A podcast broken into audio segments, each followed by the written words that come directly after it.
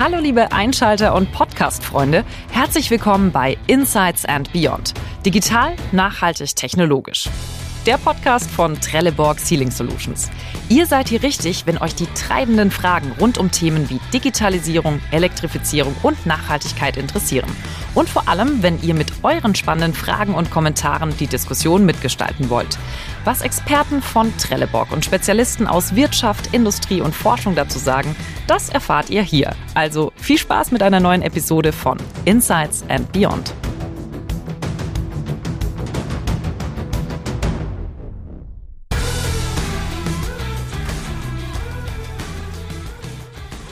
I had pasta tonight. Ja, klingt wie ein banaler Satz. Eine Information darüber, was man nachts gegessen hat. Ja, okay, die Uhrzeit könnte verwirrend sein, aber ansonsten klingt der Satz harmlos. Das dachte oder besser gesagt kategorisierte die TikTok-KI auch so und ließ die Postings dazu trenden. Eine folgeschwere Entscheidung, denn hinter dem harmlosen Satz verbarg sich ein Hilferuf, mit dem man Selbstmordabsichten signalisieren wollte. Wie hilfreich ist also KI, wenn sie nur analysiert, aber nicht interpretiert? Was bedeutet das für Business-Anwendungen und Entscheidungen? Und welche Entwicklungsmöglichkeiten gibt es hier noch? Ich bin super gespannt auf die Antworten zu diesen Fragen und heiße deshalb zwei Experten unmissverständlich. Sehr herzlich willkommen, Dr. Sven Körner, Gründer von Things Thinking und Dr. Johannes Kunze von Bischofshausen, Director Digital Transformation bei Trelleborg Ceiling Solutions. Hallo. Hallo. Hallo. Jetzt muss ich mal kurz fragen, ich, ich lasse mal die menschlichen Missverständnisse weg. Was war denn so Ihr letztes maschinelles Missverständnis? Ich würde nicht sagen, es war ein Missverständnis, aber es war eine sehr, sehr simple KI, die einfach zum Gehen war. Und das war dynamisches Pricing bei einer Schulung. Die, nämlich die Logik dahinter war ein einfaches, ähm, ich öffne eine Webseite, beim ersten Mal hat die Schulung 15 Euro für einen Mitarbeiter gekostet, beim zweiten Mal öffnen 100 Euro. Und dann hatten sie einfach eingeloggt, den Browser nochmal mit dem Inkognito-Modus gestartet und dann hat sie wieder 15 Euro gekostet. Das heißt, das war ein sehr einfaches Beispiel für eine zu simple KI, die zu einfach zu umgehen war. Wobei, man könnte auch sagen, es war eine smarte KI, die gesagt hat, oh ja, der guckt ja noch mal, dann kann ich den Preis ja erhöhen, der scheint interessiert zu sein. Sehr schön. So, Sven, was was bei Ihnen? Genau, und zwar, ähm, wir hatten mit einem Kunden ähm, eine, eine Konferenz, Webkonferenz und im Endeffekt hat der Kunde das Ganze auch transkribieren lassen, was erstmal gut ist, wenn man später Informationen suchen möchte, über was man gesprochen hat. Äh, was uns nicht bekannt war, ist, dass die Maschine eisenhart, und die Konferenz war auf Deutsch, aber versucht hat, das auf Englisch zu verbiegen. Und davor teilweise ein Übersetzungsmodul war, was im Nachhinein dann zu ganz kaputten Sachen geführt hat, weil das Wort die im Deutschen, also der Artikel, ähm, der ist dann immer auf Sterben übersetzt worden wieder hintenrum. Das heißt, die Transkription des, des kompletten Gesprächs liest sich maximal verstörend. Ähm, es kommt ganz viel Tod drin vor und die Sätze machen natürlich alle keinen Sinn. Das heißt, das komplette Transkript dieser Webkonferenz, das man auch anderen Leuten dann zur Verfügung stellen wollte, war natürlich unbenutzbar. Ich stelle mir das gerade auch wirklich vor. Wenn das jetzt jemand aus Versehen vorher nicht richtig quer gelesen hat und dem Chef ganz stolz vorgelegt hat. Ich glaube, das war eine sehr ernüchternde Situation in dem Moment. Eieiei, also da ist noch ein bisschen was zu tun. Und äh, deswegen steigen wir auch direkt ein in unsere Podcast-Folge. Und für die, die es schon ein paar Mal gehört haben hier, unser, unser Insights and Beyond, wissen auch, dass wir immer starten mit einer speziellen Frage. Und deswegen gebe ich die direkt mal an Sie, Johannes. Wenn man jetzt über Ihr Vorhaben in Digitalisierung äh, für 2021 einen Buchtitel finden müsste, was für ein Buchtitel wäre das? Der Buchtitel würde lauten, die Standardisierung der KI in der Industrie weg vom jedes Mal neu erfinden, jedes Mal das Rad neu erfinden hin zu standardisierten Lösungen, die schnell ausrollbar sind. Ich glaube, das würden einige Menschen kaufen. Ich glaube, das ist ein Stolperstein für viele. Was wäre es denn bei, bei Ihnen, Sven? Welcher Titel? Ähm, ich würde es nennen, die erste Regel der KI. Die schweren Dinge sind einfach, aber die einfachen Dinge sind extrem schwer. Das ist auch schön. Es hat mal kurz so einen Hirnknoten, wenn man das jetzt so hört, aber nachvollziehbar, was Sie meinen. Ähm, zweite Frage. Alle reden ja über digitale Transformation. Welche Frage sollten wir uns jetzt 2021 stellen, damit auch New Normal wirklich Transformation bedeutet? Sven. Ich glaube, gar keine Frage an sich stellen, sondern das tun, was wir alle eigentlich immer wieder kritisieren, bei uns selber, bei anderen und dann trotzdem nicht tun. Ich glaube, wir sollten einfach mal machen. Wir werden viele Sachen noch rausfinden. Viele Dinge sind unbestimmt, wir wissen es nicht. Aber es einfach nicht zu tun, ist ein Problem. Und zum Thema New Normal, wir sehen das ja, wie viele Firmen jetzt dennoch ihre Leute wieder ins Büro zurückzitieren, die nicht müssen, die nicht in der Produktion arbeiten, wo ich sage, hey, es ist so schwierig, ein VPN-System hinzubekommen, das auch den Leuten den Zugang von außen erlaubt. Und ich glaube, da ist noch, also das ist mehr Psychologie wie Technik. Für mich stellt sich einfach die Frage, wie, wie behalten wir diesen Drive? Und, und ich sehe das so ein, bisschen ähnlich wie der Sven. Letztendlich stehen wir erst am Anfang und, und äh, diese New Normal Situation war ein Treiber, aber wenn wir, wenn wir wirklich uns überlegen, was hat sich effektiv geändert? Ja, ähm, Homeoffice ist öfter Realität. Ja, bestimmte Kollaborationstools und Plattformen werden häufiger eingesetzt. Aber letztendlich ist doch wirklich die Frage, äh, was kommt danach? Äh, was bedeutet digitale Transformation jenseits von den Standard-Tools und, und Standard-Kommunikationstools, die letztendlich das Arbeiten, wie wir es jetzt haben, ähm, nur ein Stück weit remote ermöglichen, aber an der, an der wirklichen Arbeitsweise nichts wirklich ändern? Das äh, sehe ich auch immer so. Das ist so ein bisschen wie dieses Thema, ein schlechter analoger Prozess zu digitalisieren, dann hast du am Ende einen schlechten digitalen Prozess. Das ist genau das Thema. Man muss sich also die richtigen Fragen stellen und die stellen auch immer unsere Zuhörer und auch unsere Zuschauer bei der Konferenz. Das heißt, wir haben hier eine gemixte Situation an Fragen, teils von der Konferenz noch ähm, aus dem November. Da hatten wir die große Trelleborg Seeding Conference Europe und äh, jetzt haben wir noch Fragen aus der Podcast-Ecke. Deswegen versuche ich die hier hier mal so unterzubringen.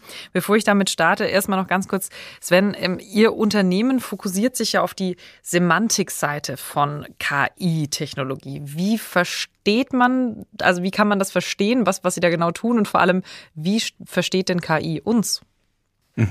Also die Zusammenfassung, wie vorhin schon mal ganz kurz erwähnt, ist, dass wir Menschen sehr, sehr auf Semantik agieren. Ähm, Im Sinne von, wir arbeiten eigentlich nur auf, auf, Ebene der Bedeutung. Alles, was wir jetzt bisher hier in diesem Podcast besprochen haben, ähm, versuchen wir zu extrahieren, rauszufinden, was das denn bedeutet. Keiner von uns hat sich die Worte gemerkt, die wir benutzt haben und die Reihenfolge dieser Worte.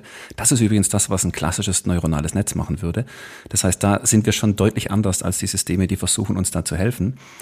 Und im Endeffekt, ob ich jetzt sage, das Auto war viel zu schnell oder jemand anders sagt, ähm, das, das Vehikel war mit extrem überhöhter Geschwindigkeit unterwegs ist natürlich genau dasselbe. Und das muss ich keinem Menschen beibringen. Das können wir alle ab einem Alter von dreieinhalb Jahren. Plus minus, ja. Ähm, und das ist das, was wir jeden Tag haben, auch in der Arbeitswelt, wo wir unglaublich viele, ich sag mal, Fehler auch ausbügeln, weil wir mit Verständnis agieren. Und eine Thematik, die Maschinen bis heute eben nicht gut können. Und genau daran arbeiten wir, um dem, der Maschine da ein bisschen mehr gesunden Menschenverstand beizubringen. Ich möchte gerade schon mal die erste Frage anstoßen, die aus der Community kamen, bevor wir dann auch nochmal rüberkommen äh, zu Ihnen, Johannes, was es dann überhaupt für die Wirtschaft bedeutet, für, für die Produktion zum Beispiel. Denn hier haben wir eine spannende Frage und ich glaube, richtig gelesen zu haben auf Ihrer Website, Sven, dass Sie gar nicht so viel Daten brauchen. Man hört ja immer, eine KI ist nur so gut wie, wie ihre Datengrundlage. Deswegen jetzt mal ganz, äh, ich finde sie ganz spannend, die Frage von unserem Zuschauer oder Zuschauerin. Ist KI ohne eine riesige Datenbasis überhaupt möglich? Äh, die Antwort ist ein ganz klares Jein, wie immer. Ähm, um diesen Grundstock an Wissen zu haben, um Dinge überhaupt sinnvoll interpretieren zu können, braucht man natürlich eine Menge Daten. Die haben und hatten wir aber schon. Und ähm, der Trick jetzt ist es eben, der Maschine beizubringen, auf Basis dessen Wissens entsprechend sich Dinge auch im schlimmsten Falle herzuleiten. Genauso wie wir Menschen das eben auch tun. Wenn wir etwas nicht genau wissen, dann können wir bis zu einem gewissen Punkt sagen, ja, das müsste dann aber eben so funktionieren, wie ich es glaube, dass die Welt funktioniert.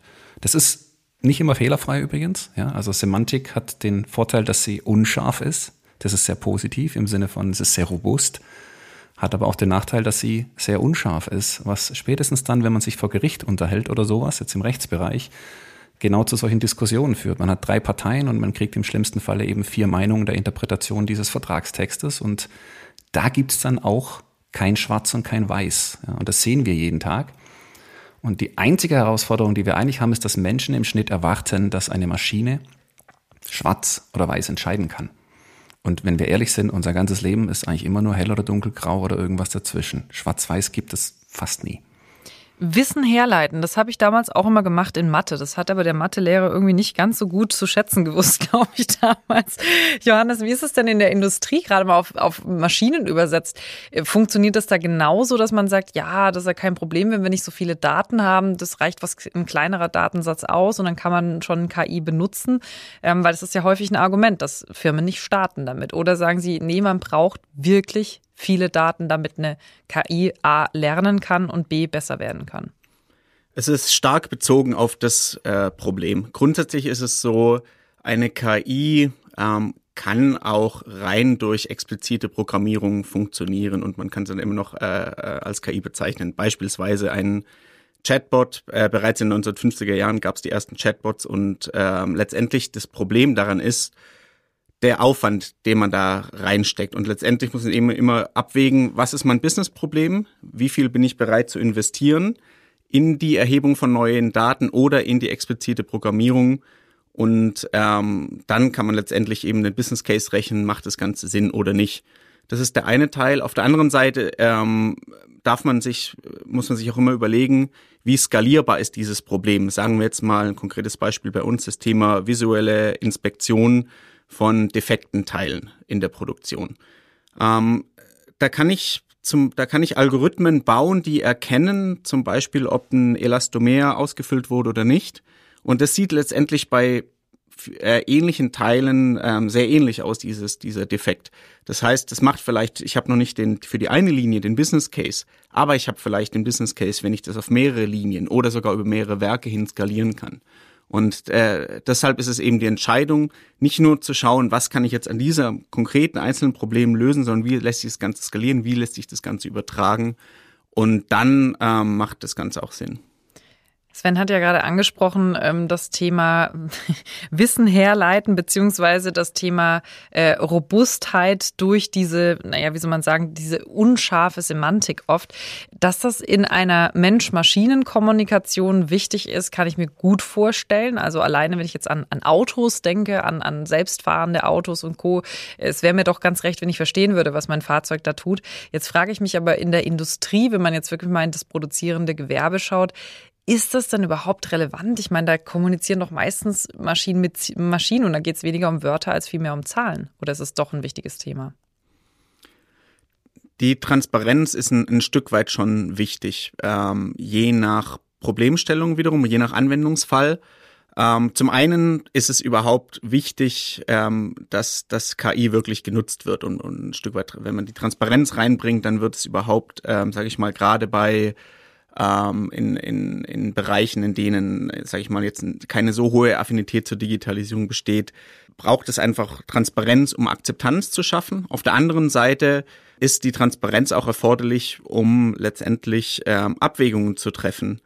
Zum Beispiel, äh, welchen, welchen Schwellwert von Sicherheit akzeptiert man noch, um einen Ausschuss zu äh, Teil ähm, jetzt eben ähm, nicht, äh, nicht an den Kunden auszuliefern oder nicht oder doch. Das heißt, letztendlich es ist ähm, es kommt auf das einzelne Problem ein. Transparenz ist bei manchen ganz entscheidend äh, für die Akzeptanz, für die entsprechende Qualitätssicherung der Verfahren. In manchen Bereichen ist es dann vielleicht weniger relevant. Eben je nachdem immer äh, mit der Fragestellung äh, verbunden, was bedeutet die konkrete Entscheidung für das Business.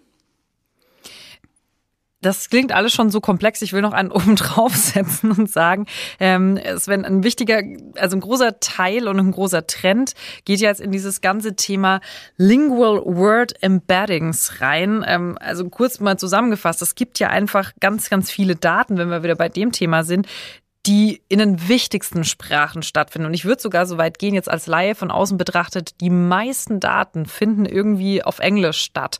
Ähm, was heißt das denn? Also wie, wie bekommt man dieses Cross-Lingual Word Embedding hin? Und was heißt das jetzt gerade so für die, ich gucke jetzt mal ganz egoistisch hier auf die deutsche Wirtschaft, was bedeutet das für uns? Fallen wir da hinten ab, nur weil wir nicht Englisch sind? Also, dass das Englisch die, die vorherrschende Sprache ist, ist, ist de facto so, also zumindest im Internet. Ne? Ich meine, weltweit gesprochen sicherlich nicht. Ähm, das ist ein Problem, ähm, teilweise ja, gerade was die Mehrsprachigkeit angeht, ähm, ist aber insofern auch ein Vorteil und das gilt aber auch für uns hier in der Wirtschaft. Ähm, wir haben sehr gute Erfahrungen, weil wir das ganz gut hinbekommen haben, aufgrund der, ich sag mal, Unschärfe bei Semantik, dass das in mehreren Sprachen sehr gut funktioniert, also ganz konkret 104 Ähm, und weil wir diesen Umweg über diese Unschärfe gehen, weil die großen Anbieter, die man natürlich auch klassisch in dem Bereich kennt, die ganzen großen Player, die fokussieren natürlich auch primär auf Englisch. Ähm, das ist ihr Heimatmarkt und ähm, manche Leute dort sprechen eben auch immer nur eine Sprache, wohingegen jetzt wir, ich sag mal, im europäischen Raum de facto immer, auch wie wir es vorhatten beim Vorgespräch, auch wenn wir es dann nicht mehr können, wir haben alle mal mehrere Sprachen gelernt oder lernen müssen. Das heißt, wir haben dann ein anderes Gefühl für jemand, der sein Leben lang nur Englisch gesprochen hat und dann gar nicht drüber nachdenkt, sagen, ja, das müssten wir aber auch auf Französisch und, und, und, und, und. Auf der Semantikebene ist es insofern spannend, als dass natürlich äh, la voiture, the car und das Auto, ich sag mal plus minus eine ähnliche Bedeutung hat. Man muss vorsichtig sein, wenn es dann in den Bereich Lyrik und andere Thematiken reingeht oder wegen mir dann auch bei Produktbewertung, weil natürlich gibt es Redewendungen im Deutschen, die positiv klingen können und gar nicht so gemeint sind. Ne? Ähm, das kriegt man dann gar nicht mehr mit. So ein Klassiker, ähm, wenn ich sage, das hast du aber ganz toll gemacht, ähm, je nach Kontext bedeutet das natürlich auch was ganz, ganz anderes. Also das, glaube ich, können Maschinen bis heute nicht und wird auch eine Weile noch also ein Problem sein, sprich Sarkasmus, Ironie und die ganzen anderen Themen. Aber das sollen auch weiterhin wir Menschen machen, weil das gehört zu Dingen, die wir Menschen sehr einfach finden, Maschinen sehr schwierig. Na, ähm, umgekehrt, wenn es eben darum geht, mit, wie du sagtest, mit entsprechendem Verständnis von Sprache, ähm, große Mengen an Daten zu verarbeiten, dann sage ich halt einfach 600 Seiten Text, Vertrag prüfen, was auch immer es ist, ist egal, wie gut man als Anwalt ist, man schafft es nicht in eineinhalb Sekunden. Und das ist der Teil, wo die Maschine dann schon wirklich deutlich unterstützen kann. Und wir werden, und das hat mir auch gerade schon gesagt, wir werden im Endeffekt auch den Menschen erstmal nicht ablösen. Aber wir helfen ihm vielleicht äh, in dem, was er tut, weil man muss nicht alle Dinge von Hand machen. Ja, und das ist so ein bisschen dieses Verständnis, das man reinbringen muss. Und heute hat fast jeder das Gefühl, ja gut, alles, was mit Semantik zu tun hat, ohne das Semantik nennen zu können, weil da diskutiert man ja normal so nicht drüber. Also alles, was auf Bedeutung basiert, ähm, das muss ich selber machen als Mensch. Alles, was einfache Berechnungen sind und wenn es immens große Zahlen sind, das kann mein Computer natürlich besser als ich. Und das stimmt eben nur bedingt. Ja? Also rechnen kann er immer besser, aber Wenn es um mich geht, sowieso. Aber wir kommen, glaube ich, gleich später nochmal zu dem Thema Anwendungsgebiete. Ähm, ich möchte zu einem äh, Statement kommen und zwar für alle, die jetzt zum ersten Mal zuhören. Wir haben immer eine Kategorie bei dem Podcast dabei, die heißt Dichtung oder Wahrheit. Das heißt, ich werde ein Statement vorlesen und die Experten werden das dann einordnen. Ist das mehr so Kategorie Dichtung, also eher so nicht ganz passend und eher ausgedacht, oder ist es Kategorie Wahrheit oder wird noch Wahrheit werden? Deswegen jetzt für beide von Ihnen die Dichtung oder Wahrheit Frage beziehungsweise das Statement. Ähm, Dichtung oder Wahrheit? Ohne verstehende und interpretierende KI keine Industrie 4.0. Johannes, was sagen Sie? Dichtung, weil de facto ähm, auch ohne verstehende und interpretierende KI schon einiges möglich ist. Das ist natürlich ähm, ist natürlich eine Weiterentwicklung. Das bringt äh, äh, sehr viel mehr Vorteile, wenn man interpretierende und bestehende hat. Aber letztendlich ist es nicht die absolute Grundbedingung. Würde ich äh, zustimmen und mir ist gerade auch aufgefallen, wir haben natürlich eine semantische Ähnlichkeit zwischen dem Wort Dichtung und äh, Sealing Solutions hier, ne? aber es bedeutet in dem Fall was anderes. Nee, auch Dichtung auf jeden Fall. Also geht auch ohne. Da haben sich doch hier die Macher des Podcasts kreativ was gedacht. Genau, das ist die Idee. Da kommen wir auch später nochmal drauf zurück. Interessant, dass Sie da jetzt beide Nein gesagt haben. Ähm, ich will mal gerade da noch kurz einen Moment bleiben. Industrie 4.0, das ist ja ungefähr genauso ein tolles Schlagwort wie äh, im Marketing Storytelling oder wie jetzt eben KI. Wer das nicht drauf stehen hat, ist irgendwie nicht mehr en vogue. Aber wovon reden wir da eigentlich und was für ein Unterschied ja, was, was müssen wir noch digitalisieren und wo brauchen wir noch Weiterentwicklung, damit 4.0 wirklich existiert? Weil ich glaube, mittendrin sind wir noch nicht, einfach mal so frech behauptet. Es kommt darauf an, ähm, wen man, wen man betrachtet, äh, wer wirklich mittendrin ist und wer nicht. Die Maschinenbauer sind nicht nur mittendrin, sondern die sind da schon wirklich, würde ich sagen, im Schnitt ähm, sehr fortgeschritten. Das heißt, heute ist es egal, ob ich eine Spritzgussmaschine, eine CNC-Maschine kaufe, die ist heute schon mit, äh, mit entsprechender Sensorik, mit entsprechender digitalen Anschlussmöglichkeiten äh, äh, und zunehmend auch einer standardisierten Schnittstelle versehen. Die Herausforderung ist wirklich bei den Anwendern. Ähm, das heißt, wenn ich jetzt diese verschiedenen Maschinen, sagen wir jetzt mal eine Spritzgussmaschine mit einer Inspektionsmaschine verbinden möchte, intelligent diese Daten auswerten möchte, das sind, ähm, da stehen wir wirklich erst am Anfang und interessanterweise ist da eben die, die KI und insbesondere eben der, der Teilbereich des maschinellen Lernens ein ganz, ganz großer Enabler.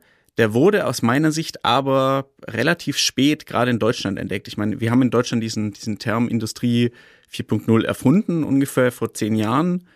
Und am Anfang hatte man sehr, sehr viel Fokus auf das Thema Digitalisierung der Systeme und, und eben als Maschinenbauer sozusagen, das ist der nächste Schritt und, und die Digitalisierung der, der Maschinen. Aber ja, dieses quasi Gesamt Fließband 2.0. Genau. Ja, ja. Und, und letztendlich, das, das ist eigentlich das Spannende, dass in Deutschland dieser KI-Faktor aus meiner Sicht viel, viel später erst entdeckt wurde, als jetzt zum Beispiel in den USA, wo es das ein ähnliches Konzept mit dem Industrial Internet of Things gab. Das heißt, zusammengefasst, die, die OEMs, die Maschinenbauer, die stehen da, sind mittendrin, die sind für die, die beschäftigen sich viel auch mit, mit Themen wie 5G etc ähm, eher schon mit den nächsten Themen, aber eben für die Anwender, da ist eigentlich die, ähm, da ist noch so sehr viel Potenzial. Mhm. Da haben Sie ja gerade auch schon äh, mal quasi rüber äh, gespielt vorhin, Sven, zu dem Thema Anwender, Arbeitsplätze und Co. Und hier habe ich auch nochmal eine tolle äh, Zuschauerfrage, ist das genau von der Konferenz. Äh, da ist die Frage, eine große Herausforderung für die Akzeptanz von KI durch die Menschen ist es, die Vorstellung zu überwinden, ähm, die sie von der potenziellen hohen Anzahl zerstörter Arbeitsplätze haben. Also wie lässt sich das lösen? Diese Angst, dass KI einfach hauptsächlich Arbeitsplätze zerstört. Ja, das größte Problem ist, dass mit Angst im Schnitt halt sehr viel Geld verdient ist, egal in welchem Markt. Ne? Ähm, lösen würde ich es gar nicht sagen, dass wir es müssen. Ich glaube, es ist alternativlos.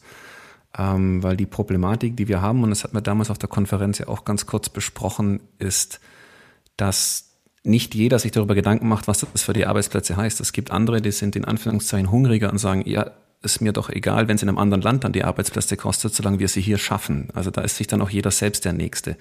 Und wenn man da ein bisschen zu lange drüber diskutiert, könnte das halt, dann passiert's so oder so. Dann kann man sich lang drüber Gedanken machen, dass das ein Problem ist, aber dann findet es halt von außen getriggert statt. Und ich glaube, insofern will man das ein Schicksal, sondern die eigene Hand nehmen und sagen, wir haben alles, was wir brauchen, um in dem Bereich erfolgreich zu sein. Es nicht zu tun, ist wahrscheinlich nicht clever. Wenn man mal da drauf schaut, äh, in der Industrie, ich habe gerade so zum Spaß gesagt, Fließband 2.0, aber wenn man sich das anschaut, allein jetzt mal so eine Production Lane äh, in, in der Automobilindustrie, da arbeiten Menschen und Maschinen wirklich schon Hand in Hand. Was gibt's denn aus Ihrem Bereich noch so Bereiche, wo Sie sagen, das ist perfekt, da haben wir wirklich tolle Use Cases durch zum Beispiel KI oder äh, Robotic Automation reingebracht, wo wir gesagt haben, wow, das hat nochmal einen Schub gebracht? Also sicherlich im Bereich der, der, der Visual Inspection, das heißt der, der, des, der manuellen Kontrolle, die Automatisierung der manuellen Kontrolle von, von, äh, von Teilen, ähm, in dem es ein großes Automat Automatisierungspotenzial, in dem wir schon ähm, aktiv äh, ausgeschöpft haben, aber eben auch immer noch im Ausschöpfen sind. Ähm, Letztendlich heißt es aber nicht immer, dass, dass Jobs damit wirklich verloren gehen, sondern man muss sich über, eben überlegen, wie kann ich Mitarbeiter requalifizieren, wie können die ähm, sozusagen höher qualifizierte Aufgaben übernehmen. Und da haben wir fantastische Beispiele in unseren Werken, zum Beispiel von einer Maschinenbedienerin, ähm, deren komplette Zelle letztendlich automatisiert wurde und die die Möglichkeit bekommen hat, eben C&C-Programmierung zu lernen. Und heute ist sie in dem Werk in, in den USA eine der besten C&C-Programmiererinnen und stand praktisch vor diesem Scheideweg, mein existierender Job ist weg, aber letztendlich haben wir die Möglichkeit gegeben, hier, hier zu requalifizieren und das ist einfach der Schlüssel und, und letztendlich wird so aus meiner Sicht auch in, in naher Zukunft kein Arbeitsplatz in der Produktion verloren gehen dadurch. Eine spannende weiterführende Frage aus dem Publikum war auch oder aus der Community, äh, wie wird KI neue Geschäftsmodelle ähm, und Services ermöglichen? Hier war so ein bisschen das Thema Vehicle Machine as a Service, war da ein Punkt. Ähm, was glauben Sie jetzt, Sven, was, was für neue Geschäftsmodelle gibt es denn dadurch? Ich glaube, die größten und spannendsten in dem Bereich die haben wir noch gar nicht gesehen, weil die finden wir erst dann, wenn nicht die Techniker über KI sprechen, die es schon heute tun, sondern die Leute, die KI so gewinnbringend einsetzen können, also es muss gar nicht finanziell sein, sondern an sich für dem, was sie tun, dass da ein ganz klarer Mehrwert da ist, sei es für die Firma, sei es für die Gesellschaft. Und das ist, glaube ich, auch immer noch die größte Hürde, die wir haben, neben der, ich sag mal, Durchdringung des Prinzips, dass das nichts Böses ist und man es doch bitte mal probieren sollte, dass man einfach mal mehr in diese Richtung denkt, wie Johannes auch schon sagte, wo man sagt, hm, das könnten wir doch wahrscheinlich auch da und dafür verwenden. Und die Use Cases kommen erst noch. Was wir aktuell sehen, das sind eher, ich sag mal, Blüten, die es dann trägt, ist, dass manche Firmen mit KI besser, schneller, günstiger sind als andere aus der Konkurrenz, die das eben noch nicht machen. Und die verlangen dann, und das ist ein bisschen, naja, fast schon pervers, die machen das dann günstiger und schneller, verlangen aber mehr Geld dafür, weil sie sind ja schneller. Und die Kunden bezahlen das dann auch. Das ist natürlich ein Vorteil, der, glaube ich, der sich nicht länger halten lässt, weil irgendwann wird es die Konkurrenz schon aufholen.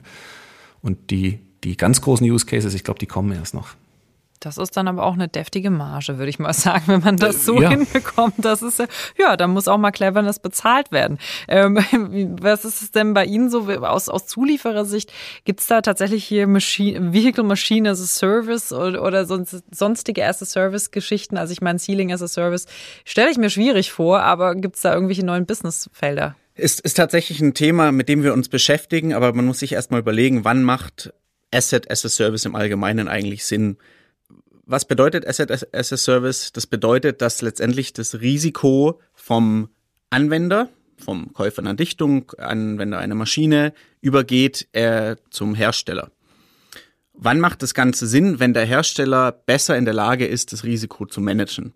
Ähm, und da kommt eben die KI ins Spiel. Durch Anwendungen wie Predictive Maintenance ist ein Anwender vielleicht in der, in der Lage, wenn er, wenn ich jetzt eben eine, vorher eine Maschine verkaufe, ich habe keine Ahnung, was der Kunde damit macht, der, der lässt die vielleicht äh, laufen, ganz anders als die Spezifikationen es vorgeben, dann kann ich dieses Risiko nicht übernehmen. Durch das Internet of Things, durch KI bin ich jetzt plötzlich vielleicht in, als Anbieter in der Lage, dies, das aber zu machen.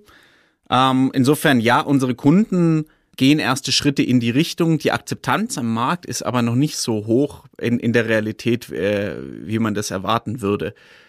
Ich sehe für in naher Zukunft kein Potenzial für Sealing as a Service. Aber das ist letztendlich ein Thema, wenn die Digitalisierung noch weiter fortschreitet, wenn der Datenaustausch über Lieferketten wirklich funktioniert und letztendlich äh, Trelleborg irgendwann mal in der Lage ist, dieses Risiko wirklich besser zu managen als unsere Anwender, dann sehe ich Potenzial für Sealing as a Service. Und das war jetzt auch schon eine wunderbare Überleitung zur letzten Frage, ähm, die wir bekommen haben. Äh, wann glauben Sie, wird KI zum Produkt werden? Ich finde es eine gute Frage, muss man mal drüber nachdenken. Aber ich, äh, also wirklich so das Thema, ich glaube, da geht es wirklich um das Thema Konfektionieren von, von Angeboten, mhm. nicht jetzt KI selbst zum Produkt. Vielleicht auch, aber ich glaube eher, dass es darum geht, wie man KI als Produkt verkaufen kann. Ich mhm. sehe am Bild, weil Sven uns ja zugeschaltet ist, gerade noch, er denkt. Äh, ich gehe mal rüber. Johannes, was sagen Sie? Sie haben gerade schon gesagt, Sie sehen es nicht ja. für nahe Zukunft. Wie sieht es denn allgemein bei, aus? Bei, bei Sealing, äh, für, für die Dichtung, jetzt für das Thema Predictive Maintenance, ähm, bei der Dichtung ähm, es gibt heute schon, je nach Anwendungsfall, auf jeden Fall KI als Produkt. Also ich nehme jetzt das Thema Text-to-Speech, ähm, Speech-to-Text. Das sind einfach normale, man kann sie auch Softwarebausteine nennen, die, die heute niemand mehr irgendwie selbst entwickelt und, und wo jetzt auch nicht mehr viel zu holen geht, wo es aus meiner Sicht nicht mehr viel zu holen gibt, weil ob ich jetzt die, äh, die Services von Google, von IBM oder, oder Amazon nehme, die sind alle recht ähnlich und alle äh, recht ähnlich gut. Und je spezifischer, je, je mehr ich in eine Nische gehe, desto weniger ist heute eigentlich schon so eine Commoditization oder eben so ein Standardprodukt möglich. Das heißt, ähm, wir bewegen uns, wir sind längst drinnen, seit, seit, seit einigen Jahren sind wir eben drin, dass bestimmte Bereiche aus der KI Produkte werden, also so solche Packaged ähm, Angebote. Aber ähm, je mehr wir eben noch in die Nische gehen und, und wir werden sehen, dass über die Jahre sicher mehr und mehr Branchenlösungen zum Beispiel, ähm, bestimmte technische Fragestellungen standardisiert bearbeitet werden können. Aber ich denke, dieser, dieser, dieser Longtail ist noch längst nicht, nicht ausgeschöpft. Also es gibt noch sehr, sehr viele Anwendungsbereiche, wo wir noch einige Zeit lang warten werden, bis es da wirklich Standardlösungen gibt. Sven, wann wird es denn den ersten ähm, Real-Time Things Thinking Dolmetscher geben, der sofort funktioniert und das ich mir einfach kaufen kann? Da bin ich mit Johannes, das können die, glaube ich, die anderen schon besser als wir, da würde ich mich jetzt raushalten. Ähm, aber ich, also es, es gibt ja, da bin ich mit Johannes auch, schon wirklich Produkte bzw. Produktisierung und um, da vielleicht auch zurückzukommen, auf wann wollen wir denn anfangen und was ist denn die Angst davor? Fast keines dieser Produkte oder auch die Beispiele, die Johannes jetzt genannt hat, kommt ja aus Europa. Das heißt, andere denken schon dran, das zu produktisieren und wir haben bei gewissen Bereichen, ähm, gibt es eben schon Modelle und Sachen im KI-Bereich, wo aktuell auch nur eine Firma in der Welt bereitstellen kann, weil das Erzeugen einer solchen KI 20 bis 40 Millionen kostet und das Betreiben nochmal. Das heißt, das ist natürlich auch etwas, wo dann ganz viele einfach finanziell gar nicht mehr mitmachen können. Und auch da begeben wir uns, wenn wir nicht aufpassen, in eine Abhängigkeit, weil wir werden irgendwann dann in drei, vier, fünf Jahren, wenn wir das nicht selber machen, irgendwann diese Dienste nutzen müssen weil ohne diese Dienste bist du halt so hinterher, ne, nach dem Motto, keine Ahnung, wenn jetzt nur einer E-Mail könnte und alle anderen können es nicht, hast du nicht viele Möglichkeiten, kannst weiter einen Brief schreiben oder sagst, nee, komm, dann mache ich halt auch E-Mail bei denen. Ähm, das ist ja auch so ein bisschen die ganze Stoßrichtung der Open AIs. Facebooks, Microsofts, Amazon, wie sie alle heißen, die natürlich auch da clever drauf hinarbeiten, die sagen, ja, wenn das die ganze Welt braucht, ist ja noch besser. Ähm, das ist, glaube ich, eher die Herausforderung in Kombination mit dem, dass wir nach wie vor hier einen, einen Schatz an Wissen und Möglichkeiten hätten für, wie Johannes sagte, Spezialthemen, die dann aber so unglaublich erfolgreich sein könnten, wenn wir es denn nur mal täten. Um hier im Konjunktiv zu bleiben. Semantisch kam das an, was Sie sagen wollten. Ich mache ganz kurz zum Schluss nochmal unseren, äh, wir müssen ein bisschen Gas geben, ach Mann, ich könnte mir hier so ewig mit Ihnen weiterquatschen, das ist so spannend. Ich muss aber zum Schluss ein bisschen Gas geben. Wir haben jetzt nämlich noch zum Abschluss unseren Ceiling-Test. Ja, da haben sich auch wieder Menschen was dabei gedacht. Denn es gibt ja zwei große Eigenschaften, die zum Beispiel bei Dichtungen eine große Rolle spielen, nämlich das Thema Resilienz und das Thema Flexibilität. Resilienz bedeutet, nach einer großen Anstrengung kommt ein Stoff wieder zurück in den Ausgangsursprung, also beispielsweise ein Gummi ist ein, ein, guter ein gutes Beispiel, kann man dehnen, kommt wieder ganz normal zurück, ohne dass sich daran was verändert. Deswegen jetzt die Frage, Johannes, ähm, Resilienz und Flexibilität. Wo müssen wir noch resilienter werden, um digitale Transformationen voranzutreiben und wo flexibler? Wir brauchen sicherlich mehr Resilienz, wenn es darum geht, Technologien in der Praxis anzuwenden. Und, und ich denke, die, die ganzen semantischen Technologien sind da sehr schön, ein sehr schönes Beispiel. Bereits 1998 gab es das Paper von Tim Berners-Lee, wo er diese Vision damals ähm, aufgezeigt hat, der, der, des, der semantischen Technologien und des Einsatzes im Web. Ähm, und es war ewig eine, eine Nische, eine akademische Nische, die, die nie wirklich in der Industrie Anwendungen gefunden hat. Und erst in den letzten Jahren sehen wir, dass das ganze Thema richtig an Fahrt aufnimmt ähm, das heißt, äh, obwohl es unzählige Forschungsprojekte mit, auch mit der Industrie zusammen vorher schon gab zu dem Thema. Das heißt, ähm, es ist wirklich nicht, nicht, nicht Technologien aus der, aus der Forschung zu schnell wieder verwerfen, sondern dranbleiben und sich überlegen, wie kann das Ganze ähm, wirklich gewinnbringend eingesetzt werden und äh, ja, da einfach mehr Resilienz zeigen. Und auf der anderen Seite dann wiederum auch eben die, die Flexibilität, ähm, Flexibilität, solche Technologien nicht nur von den großen Anbietern zu holen, sondern eben auch äh, von Startups mit der Forschung zusammenzuarbeiten. Das heißt, sich nicht als in der Digitalisierung zu sehr auf seine Standardlieferanten zu verlassen. Tim Berners-Lee von Mr. Internet einmal rüber zu Mr. Semantik. Sven, was sagen Sie, wo muss man resilienter werden und wo muss man flexibler werden, um die digitale Transformation nach vorne zu treiben? Ich, ich werde es mal ein bisschen philosophisch. Wenn wir die bezüglich der Resilienz nicht flexibler werden, dann wird sich für die Unflexiblen einfach wie Renitenz anfühlen, ähm, weil wir müssen da durch. Ja, ähm, es ist es ist absolut alternativlos und ähm, später lernen tut immer mehr weh. Es, es ist einfach so. Ja, äh, früher mitmachen ist weniger Aua. Punkt. Wir haben uns gerade angeguckt und haben kurz mal überlegt, wo wir denn Ihre App runterladen können. Für den letzten Satz, da braucht man, glaube ich, KI-Unterstützung, um den zu verstehen. Aber der war wirklich nochmal, wow. Also da, da kann ich gar nichts mehr sagen, außer vielen, vielen Dank für nicht nur jetzt zum Schluss die Statements von Ihnen beiden, sondern tatsächlich für die ganzen vielen Informationen. Es hat sehr viel Spaß gemacht. Ich freue mich. Ich sage einfach mal aufs nächste Mal. Und ja, bleiben Sie gesund und bis, bis dann. Ciao. Dankeschön. Ciao.